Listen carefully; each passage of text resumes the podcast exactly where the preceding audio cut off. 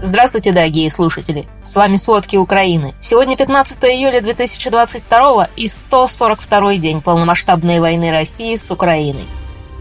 Эксперты Института изучения войны согласны с Генштабом Украины в том, что вчерашняя российская атака по Виннице была частью систематической кампании ударов по жилым районам городов Украины. А значит, такие атаки еще могут повториться. Возможно, теперь это новая стратегия российской армии. Сегодняшний день в Виннице и Винницкой области объявлен днем траура по погибшим от ракетного удара. От атаки армии России в Виннице погибли 23 человека, среди них трое детей. 64 мирных жителя госпитализированы, 5 из них находятся в тяжелом состоянии. Без вести пропало 18 человек. После ракетного удара еще не смогли опознать 11 взрослых и двое детей. Большинство жертв – таксисты. Во время попадания ракет они находились на стоянке. От этого ракетного удара разрушены 17 жилых домов. 36 просто повреждены. Украинские власти и пресса называют эти атаки терактами. По данным оперативного командования «Юг», российские военные выпустили ракеты по Виннице с малого ракетного корабля в районе мыса Фиолент в оккупированном Крыму. Это были ракеты типа «Калибр». Минобороны России подтвердило, что нанесло удары по Виннице именно этими ракетами. По словам представителя ведомства, в результате удара были уничтожены участники военного совещания в гарнизонном доме офицеров. Это были представители командования ВВС Украины и иностранные поставщики вооружений. Но даже тем россиянам, которые не видели ужасные фотографии обстрела, трудно будет представить секретное военное совещание в концертном зале. Как и во многих городах России, Дом офицеров Винницы служил культурным и концертным залом. Российская армия не прекращает и другие, уже почти привычные обстрелы Украины. Сегодня утром в Николаеве опять была серия из более чем 10 мощных взрывов. Российские военные ракетами атаковали два самых крупных университета города. Об этом сообщили городские власти. Двое человек были ранены. Виталий Ким опубликовал видео этого мощного удара и призвал университеты всех демократических стран признать Россию террористом. Напомним, вчера и позавчера российские войска тоже обстреливали Николаев. Вчера был ранен один мирный житель, позавчера 14 гражданских. Николаевскую область тоже обстреливали за последние сутки. По информации на этот момент жертв нет, но во многих местах области от обстрелов горели поля с пшеницей и сухая трава. В Херсонской области с начала полномасштабной войны вооруженные силы Украины освободили от российских войск 44 населенных пункта. Об этом сообщил исполняющий обязанности руководителя Херсонской областной военной администрации Дмитрий Бутрий. По его словам, освобожденные населенные пункты региона сильно страдают от постоянных обстрелов со стороны российских войск. Из-за ударов разрушается инфраструктура Херсонской области, детские сады, школы и жилые дома. Прифронтовые поселки и села постоянно обстреливают, на полях пригородов все больше пожаров. А «Украинская правда» пишет о жестоком обращении с жителями районов генически, но журналисты не уточняют подробностей. В Днепропетровской области российские войска обстреляли три района. Представители администрации докладывают, что спасатели на месте обнаружили обломки от градов и фосфорных боеприпасов. В одном из районов ракетный обстрел со стороны российских войск прямым попаданием разрушил школу. В городе Зеленодольск обстреляли парковую зону.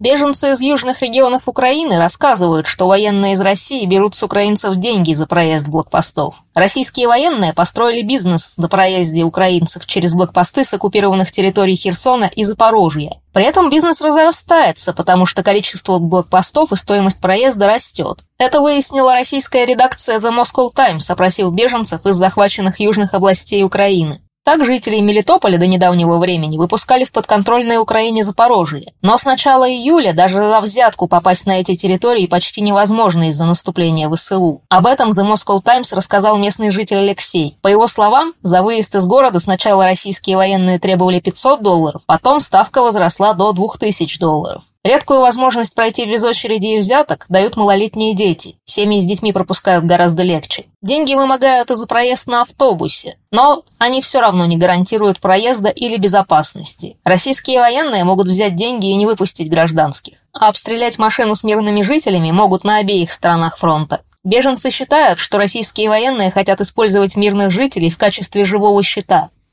На Донбассе российские войска продолжают обстрелы линии фронта и населенных пунктов из всех видов оружия. Еще они предпринимают небольшие попытки штурма.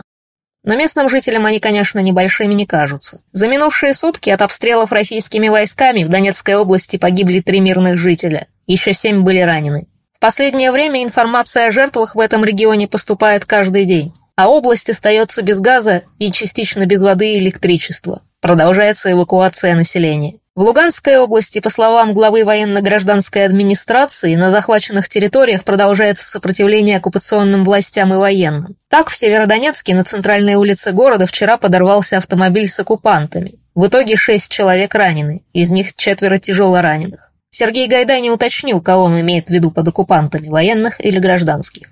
Еще сегодня российские ракеты повредили два учебных заведения в Харькове. Об этом сообщает Управление по чрезвычайным ситуациям Харьковской области. Глава Харьковской областной военной администрации Олег Синегубов утверждает, что рядом не было никакой военной инфраструктуры, только гражданские объекты. Ракеты попали на открытую территорию, повредили фасады зданий и трамвайные пути. Пожаров, к счастью, не было, жертв и пострадавших тоже. Но пожар был в Чугуевском районе Харьковской области после обстрела частных домов. Мирные жители, к счастью, не были ранены или убиты. На севере Украины за последние сутки вооруженные силы России обстреляли Сумскую и Черниговскую область. Сумскую область атаковали 8 раз. Там совершили более 40 выстрелов из разного оружия. Среди них были пулеметные очереди, реактивная и ствольная артиллерия, а также беспилотники. К счастью, пострадавших и разрушений в Сумской и Черниговской области, кажется, нет.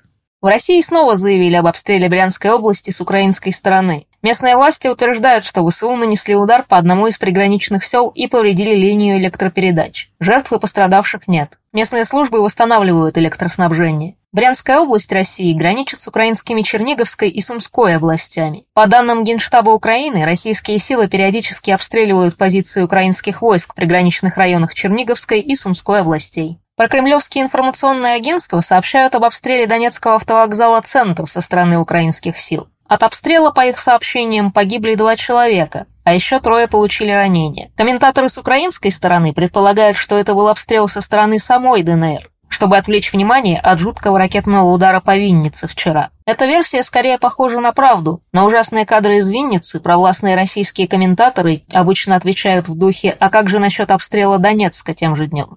Но в любом случае только независимый международный суд может разобраться в этой ситуации. Еще в так называемой ДНР сообщили о смерти гражданина Великобритании в плену. По версии подконтрольной ДНР прессе, британец Пол Ури был наемником и попал в плен в апреле при попытке прорыва через блокпост сил ДНР. Но его не было в числе британцев, приговоренных к смертной казни в так называемой ДНР в начале июня. Так что эта версия вызывает некоторые сомнения. Британские СМИ сообщали, что в Украине он находился как волонтер гуманитарной миссии. Омбудсмен, так называемый ДНР, Дарья Морозова, рассказала, что Ури умер 10 июля из-за хронических заболеваний и стресса. По ее словам, он получал всю необходимую медицинскую помощь. У британца диагностировали инсулинозависимый диабет, поражение дыхательной системы, почек и несколько заболеваний сердца.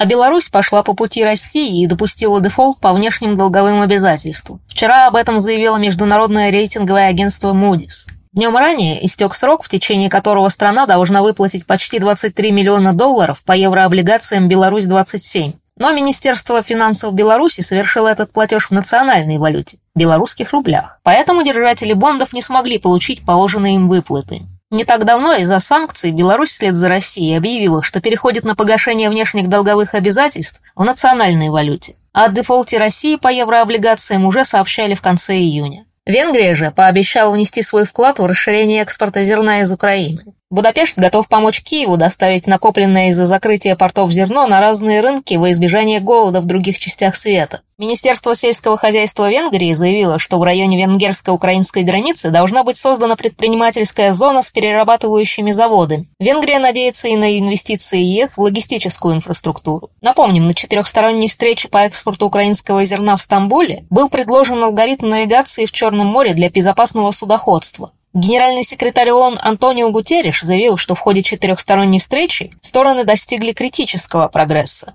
Что под этим следует понимать, пока неизвестно. С российской стороны никакое решение пока не принято. В то же время с западными санкциями все довольно сложно. Европейский Союз готовит седьмой пакет санкций против России, но отказ от российского газа в него не войдет. Об этом заявил изданию Рейтер премьер Чехии Петр Фиала. По его словам, должно соблюдаться правило, чтобы санкции оказывали более серьезный эффект на Россию, чем на страны, которые их вводят. Новые ограничения планируют рассмотреть до конца июля. По словам Фиала, Еврокомиссия должна предоставить новый санкционный пакет в ближайшие дни. Он может содержать запрет на импорт золота и расширенный список товаров двойного назначения, запрещенных к экспорту в Россию, а также список новых подсанкционных лиц. Евросоюз также допустил перевозку товаров из России в Калининград по железной дороге, но транзит с помощью автомобилей будет запрещен. Европейская комиссия объявила, что запрет на транзит грузов в Калининградскую область по территории ЕС распространяется только на автоперевозки. По железной дороге товары ввозить можно, но при осуществлении необходимого контроля. Перевозка военных грузов и продукции двойного назначения запрещена всеми видами транспорта. Литва согласилась с этими доводами. Правительство Канады же расширило ограничительные меры против нефтегазового и промышленного секторов России. Об этом говорится в сообщении на сайте канадского МИДа. С сегодняшнего дня любому лицу в Канаде и канадцу за пределами страны запрещается предоставлять России или любому лицу в России услуги, связанные с производством металлических изделий. Среди исключений, правда, производство машин и оборудования. Также санкции расширены на ряд других видов оборудования, в частности компьютерное, автомобильное, оптическое и другое. Тем не менее, правительство Канады согласилось сделать исключение из санкций против России и отправить турбину для газопровода «Северный поток-1». Она прошла техобслуживание в Канаде. Украина призвала Канаду не поддаваться шантажу Кремля и после решения вызвала руководителя посольства Канады. Но эта турбина необходима для поставок газа в Германию. А Минфин США сделал ряд исключений из санкций против России. Там разрешили транзакции с российской стороны, связанные с удобрениями, продовольствием, посевными материалами, лекарствами и медоборудованием. Кроме того, США вывели из-под санкций бывшую дочернюю компанию «Газпрома» в Германии и дочку Альфа-банка в Казахстане. Глава Минфина США Джанет Йеллен во время переговоров на Бали предложила не ограничивать количество продаваемой России нефти, но если ее цена будет ограничена. При этом россиянам и дальше нельзя открывать или вести корреспондентский или платежный счет от имени какой-либо организации, на которую распространяется действие санкций. Спасибо, это были все основные новости о войне России с Украиной к середине 15 июля. Помните, правда существует, а мы стараемся делать ее доступной. Если вам нравится то, что мы делаем, пожалуйста, поделитесь этим подкастом с друзьями. Это очень важно для нас и для распространения правдивой информации. До встречи!